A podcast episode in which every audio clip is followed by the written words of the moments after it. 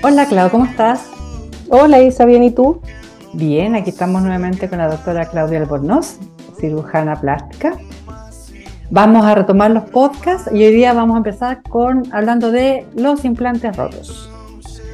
Clau. feliz, de, feliz de empezar esta segunda temporada de nuestros podcasts. Sí, tenemos hartos, hartos temas entretenidos que vamos a ir tratando, así que los vamos a ir subiendo y publicando a medida que los tengamos listos. Hoy día vamos a empezar eh, a hablar de implantes rotos. Clau, ¿por qué se puede romper un implante?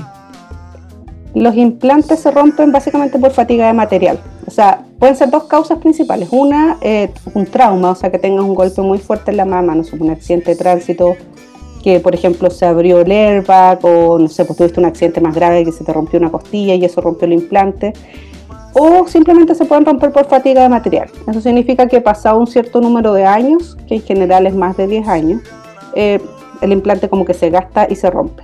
¿ya? Ahora cuando decimos que se rompe, no es que se rompa y que así como se desparrama entero. A veces sí, pero en general son pequeñas rupturas que se ven en ecografía o en, una resonancia. Es raro notarlo desde afuera. Que la rotura, o sea, que se rompa el implante, eh, ¿Implica algún riesgo para la paciente que se vaya, no sé, a una infección, alguna enfermedad, alguna cosa que pueda afectar su salud? Claro, mira, cuando se rompe el implante, todos los implantes están hechos de, eh, silicona, un gel de silicona que está envuelto en, una, en, un, como en un envase de silicona. Cuando se rompe el implante, lo que se rompe es este envase, es como, imagínate, como una bolsita. Y al, al romperse el implante, la silicona puede salir del implante, pero en general queda dentro de la cápsula. Eso se llama una rotura intracapsular. ¿Recuerdas que hemos hablado que cuando tú te pones un implante, tu cuerpo reconoce que es un cuerpo extraño y le hace una cicatriz alrededor? Eso se llama cápsula. Entonces, como un espacio cerrado.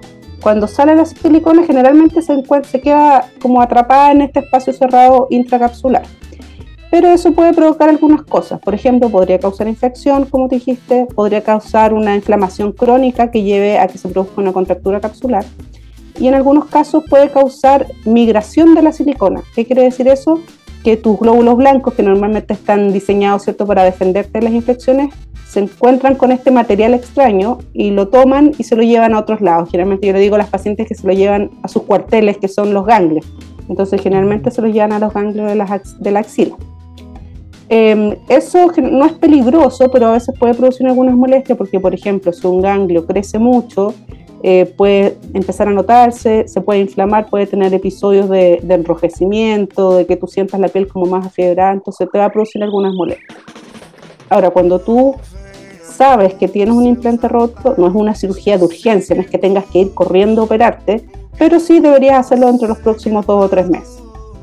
Ah, dos o tres meses, igual tienes un plazo, no es que sí, hay un plazo. corriendo. Claro, eso porque las pacientes en general se asustan mucho, porque como te digo, generalmente no es que se den cuenta que se les rompe el implante, sino que se ven los exámenes. Entonces le hacen un examen de control, eh, porque tenemos que recordar que todas las mujeres sobre 40 años tenemos que hacernos todos los años más una ecografía y una mamografía.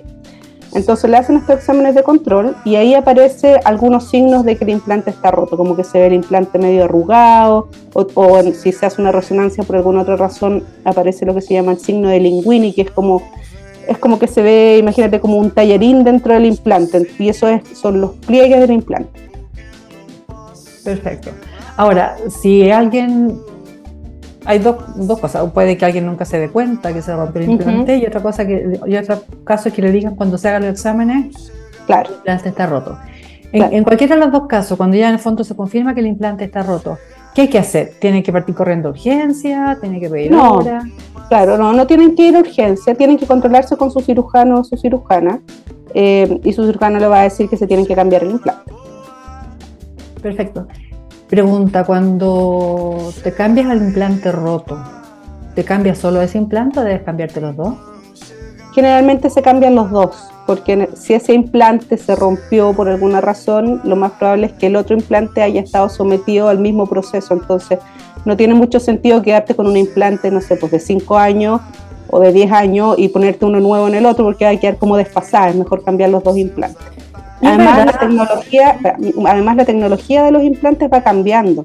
Entonces los implantes de hace 10 años no son los mismos de los de ahora, va, van habiendo avances, entonces es mejor como si ya te vas a someterte en el fondo a ir a pabellón, anestesia y toda la cosa, es mejor cambiarlo. Y sobre eso mismo, la fatiga material y todo eso, ¿es verdad o es mito de que cada 10 años hay que cambiarse los implantes? Mira, antes era cada 10 años así estricto, ahora no, ahora es, eh, hay que hacerse exámenes, en general más de 5 años con implante uno debería hacerse exámenes todos los años y eh, si uno ve algún cambio, ya sea que se rompió el implante, que se contracturó, alguna cosa así, ahí se cambia. Pero si no te está produciendo ninguna molestia y estéticamente todavía siguen viéndose bien, uno los deja tal como está y los va evaluando hasta que produzcan problemas. ¿Y esos exámenes para ver el estado del implante son también la eco y la mamografía?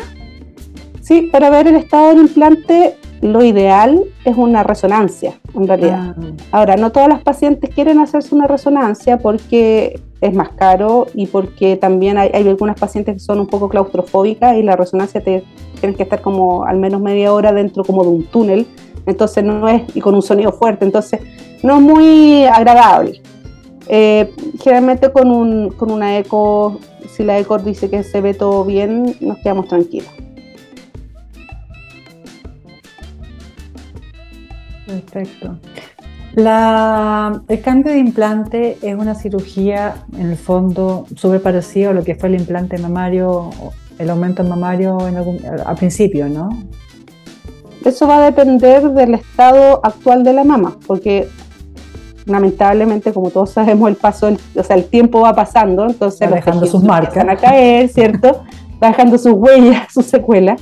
Entonces, si en el momento de cambiar el implante la paciente está así perfecto estéticamente, claro, va a ser solo un cambio de implante y va a ser sacar ese implante, lavar bien el espacio donde estaba el implante y volver a poner el implante en el mismo espacio.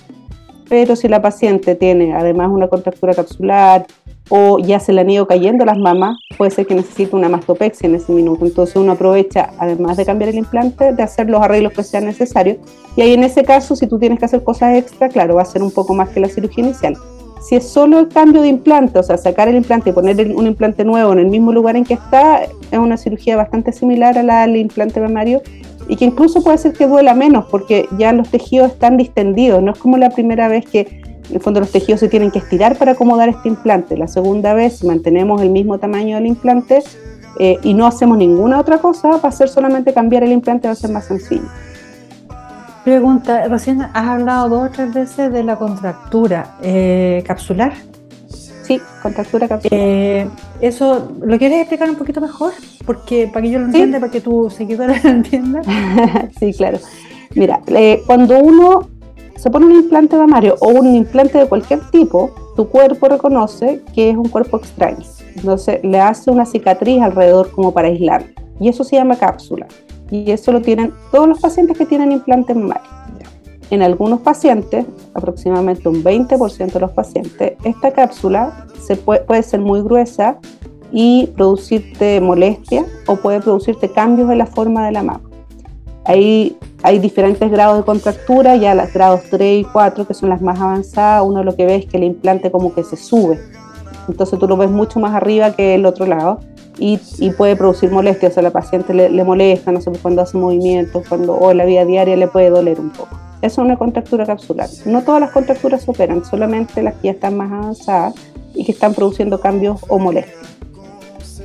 Y ahí la operación es sacar el implante. Hay que cambiar el implante porque las contracturas se producen generalmente por procesos inflamatorios o infecciosos, entonces hay que cambiar el implante que está produciendo eso. Em, y ahí, dependiendo del grosor de la cápsula y de cómo se ve la mama, puede ser necesario sacar esa cápsula también, mandar la biopsia eh, y hacer como reacomodos en la mama. Entonces, claro, esas cirugías son más complejas así que un aumento mamario inicial.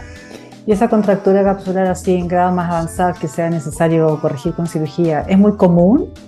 Un 20% de los casos aproximadamente. Y puede ser necesario terminar, por ejemplo, sacando el implante, alguien que a lo mejor tiene una tendencia a generar estas cápsulas. Sí, hay pacientes que, porque esto es finalmente una respuesta de tu cuerpo contra el implante. Entonces, hay pacientes que efectivamente tienen como esta predisposición a tener contracturas capsulares. Y ahí la paciente, junto con su cirujano o cirujana, tiene que decidir si sigue intentándolo. Hay algunas formas de evitar la contractura. Uno toma todas las precauciones dentro de la cirugía, como contacto mínimo en el fondo de tocar el implante, usa antibiótico, una serie de cosas. Pero además hay algunos medicamentos que se pueden usar. Hay un medicamento que se usa normalmente para el asma, pero que es un antiinflamatorio muy potente y que uno lo puede usar en forma profiláctica, o sea, no sé, tú tienes una contractura capsular, por ejemplo, yo te opero y te dejo con ese medicamento por un par de meses para tratar de evitar que se produzca esta nueva contractura. Y además el uso de kinesioterapia con masaje, con ultrasonido, eso también puede ayudar. Perfecto. Ahora sí, ahora creo que me quedo más claro. ¿Ahora quedaste más clara? Sí, sí, sí, me tenía, me había dejado un poco intrigada esa parte. Eh, cuando tú haces una segunda, bueno, esta cirugía para cambiar los implantes, las cicatrices, la apertura, no sé, se abre, ¿es la misma cicatriz de la operación anterior? Eso es lo ideal, para que quede en el fondo la menos marca posible, pero a veces eh, si uno tiene que combinarla, por ejemplo, con una mastopexia, o sea, levantar la mama y arreglarla porque ya se ha ido cayendo con el paso del tiempo, ahí a veces es necesario agregar otra, otra cicatriz. Obviamente siempre tratamos siempre tratamos de que las cicatrices sean lo más pequeñas eh, y disimulables posible. Pero si, por ejemplo, te sobra mucha piel o hay que subir mucho la areola y el pezón, ahí necesariamente vas a tener más cicatrices. Con el tiempo, estas cicatrices yo sé que siempre quedan visibles, muchas veces muy sutiles. ¿Es un tema la cicatriz de, la, de esta cirugía o no? O sea, obviamente nadie quiere tener cicatrices, mm. pero en general, las pacientes que, tienen las mamas caídas, por ejemplo, que necesitan una mastopexia, prefieren tener las mamas arriba y como bancarse las cicatrices, porque las cicatrices igual se van atenuando con el tiempo, si bien es cierto que al principio se notan harto y va a depender mucho de la cicatrización de la paciente. Eh, las cicatrices solamente se ven cuando están sin ropa. En cambio, cuando tú andas vestida con traje de baño, con una polera, no se te van a ver. Entonces muchas veces igual prefieren las cicatrices pero hay que cuidarlas bien, hay que protegerlas del sol, no hay que fumar después de la cirugía y hacemos una serie de cosas para tratar de atenuarlas después en el postoperatorio. Perfecto. Una vez que ya realizaste la cirugía, esta, este, esta cirugía es ambulatoria, la paciente se tiene que quedar sí, se puede hacer. Se puede hacer. Lo ideal, mira, estamos ahora después de la pandemia básicamente tratando de hacer todas las cirugías que se pueden en forma ambulatoria porque es mucho mejor para la paciente. La paciente vuelve a su casa, duerme en su cama, está con su familia, no está en un hospital, en una clínica, entonces, y son cirugías de bajo riesgo, entonces pueden irse perfectamente a la casa. Así que la respuesta es sí, se puede hacer ambulatoria. A veces las pacientes prefieren quedarse en la clínica o en el hospital. Yo en general eh, creo que es una cirugía que es mejor hacerla de forma ambulatoria. O sea, en rigor, salvo que no haya ninguna ningún problema, ninguna urgencia, se van para la casa, no es necesario. ¿Cuándo sí indicarías, por ejemplo, más allá que la paciente quiera porque se debe sentir más segura, que la cuidan mejor y todo eso? ¿Por qué razón tú dejarías a alguien hospitalizado en, esta cirugía? A ver, por ejemplo, que no fue solo un cambio de implante, sino que además tuvo que hacerle una mastopexia, sacarle la cápsula y sangró mucho, por ejemplo, en el intraoperatorio. Ahí, claro, tú preferirías dejarla porque eh, para, estar monitorizándola en el fondo para estar seguros que no, no, haga un hematoma después en el postoperatorio. Otra razón podría ser que la paciente fuera de fuera de Santiago, por ejemplo. Eh, que fuera, no sé, pues, de Viña, Rancagua, de alguna otra parte, claro, ahí tú no, uno va a hacer la cirugía ambulatoria, pero nunca tanto, no es como que sale y se va, no sé, pues, a Talca o a Viña, ¿cachai? Ahí tú prefieres que se queden al menos una noche en Santiago entonces ahí a veces como no tienen dónde quedarse y prefiero que se queden hospitalizados.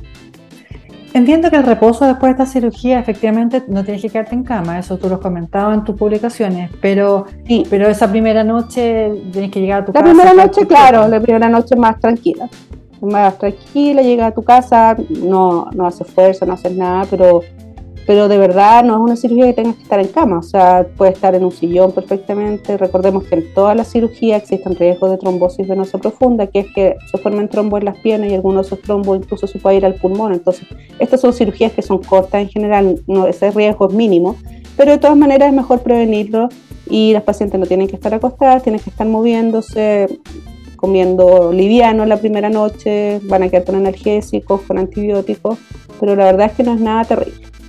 ¿Y qué pasa con los famosos drenajes? ¿Se usa para esta cirugía? Yo tengo entendido que te gusta mucho usarla. Sí, yo prefiero, prefiero las cirugías sin drenajes porque son súper incómodas para el paciente, pero también porque los drenajes son buenos, pero también pueden tener problemas, por ejemplo, que se tapen, em, que el mismo drenaje sea una vía de infección hacia lo que está adentro. Entonces, sobre todo las cirugías con implante, yo prefiero, evito los drenajes. Pero, por ejemplo, si en el caso de que una paciente sangrara mucho, ahí pudiera ser necesario dejar un drenaje para que, si es que hay algún pequeño sangramiento, ese sangramiento salga por el tubo del drenaje y no se forme un hematoma. ¿Y la paciente que se va para su casa se va con el drenaje puesto? En ese caso, sí. ¿Y cuánto tiempo tiene que estar con eso puesto? Generalmente quedan, eh, los drenajes quedan puestos hasta que den menos de 30 cc 24 horas. Pero es raro, o sea, es muy raro yo no recuerdo en los últimos cinco años haber dejado, salvo las reconstrucciones mamarias, que eso es totalmente diferente, eh, cirugía estética de mama, no recuerdo haber dejado drenaje en cinco años, digamos, entonces es súper raro. Perfecto. ¿Y, la, y cómo en qué consiste la recuperación? Una vez que tú mandaste a la paciente para la casa, me imagino que tiene un control postoperatorio más o menos luego. Y después el primer control generalmente a la semana, después a las tres semanas, seis semanas les decimos a las pacientes que tienen que estar al menos un mes sin ejercicio. Pueden empezar a manejar en general a la segunda semana. Eh, no pueden hacer fuerza ni ejercicio, como te digo, por cuatro semanas, son como las limitas. Y en general les decimos que se quede con un sostén operatorio que es el mismo que viene con los implantes en nuestro caso, entonces eh, no, no, hay mucho. La verdad es que es un operatorio bastante aceptable, te decir. No es, no es una cosa muy dolorosa, es más como una inflamación de la mama más que un dolor. Entonces es más inflamada que otra cosa. Y cuando, ah, yo creo que a mí se me ocurre que en, en, lo que a resultados se refiere hay como dos etapas. Una cuando ya te veis como linda y la otra ya cuando el resultado definitivo. Eh, ¿En cuánto tiempo, pas, eh, cuánto tiempo estás en eso que ya te puedes sentir bonita y después ya tú le dices a tu paciente ya, así vas a quedar. mira, en general, siempre después de una cirugía se, se produce una inflamación, moretones, ¿cierto? Entonces, en general, las primeras dos semanas ya hay harta inflamación. Yo te diría que es la tercera semana, al mes, tú le dices ya, más o menos así vas a quedar, y ya después de los tres meses, dices ya, ahora sí, este es tu resultado definitivo. ¿Hay algo más sobre esta cirugía que quieras agregar, como para ir cerrando? Eh, no, me gustaría como recalcar que no es, si alguien, cuando si tú tienes un implante roto, que es muy raro que te des cuenta en el fondo desde afuera, como que te cambió la forma de la mama, es súper raro que pase eso. Te vas a dar cuenta porque te dicen que en un implante, que en un examen te salió que tienes una sospecha de rotura o, o se ve francamente la rotura. Si tú ves, tienes una rotura de implante, tranquila, no es una urgencia, no tienes que salir corriendo así a operarte de urgencia, pero sí tienes que consultar luego y deberías operarte entre los próximos dos a tres meses. Eso, pero así como el mensaje es tranquilidad, pero tranquilidad no un año, tranquilidad dos a tres meses máximo.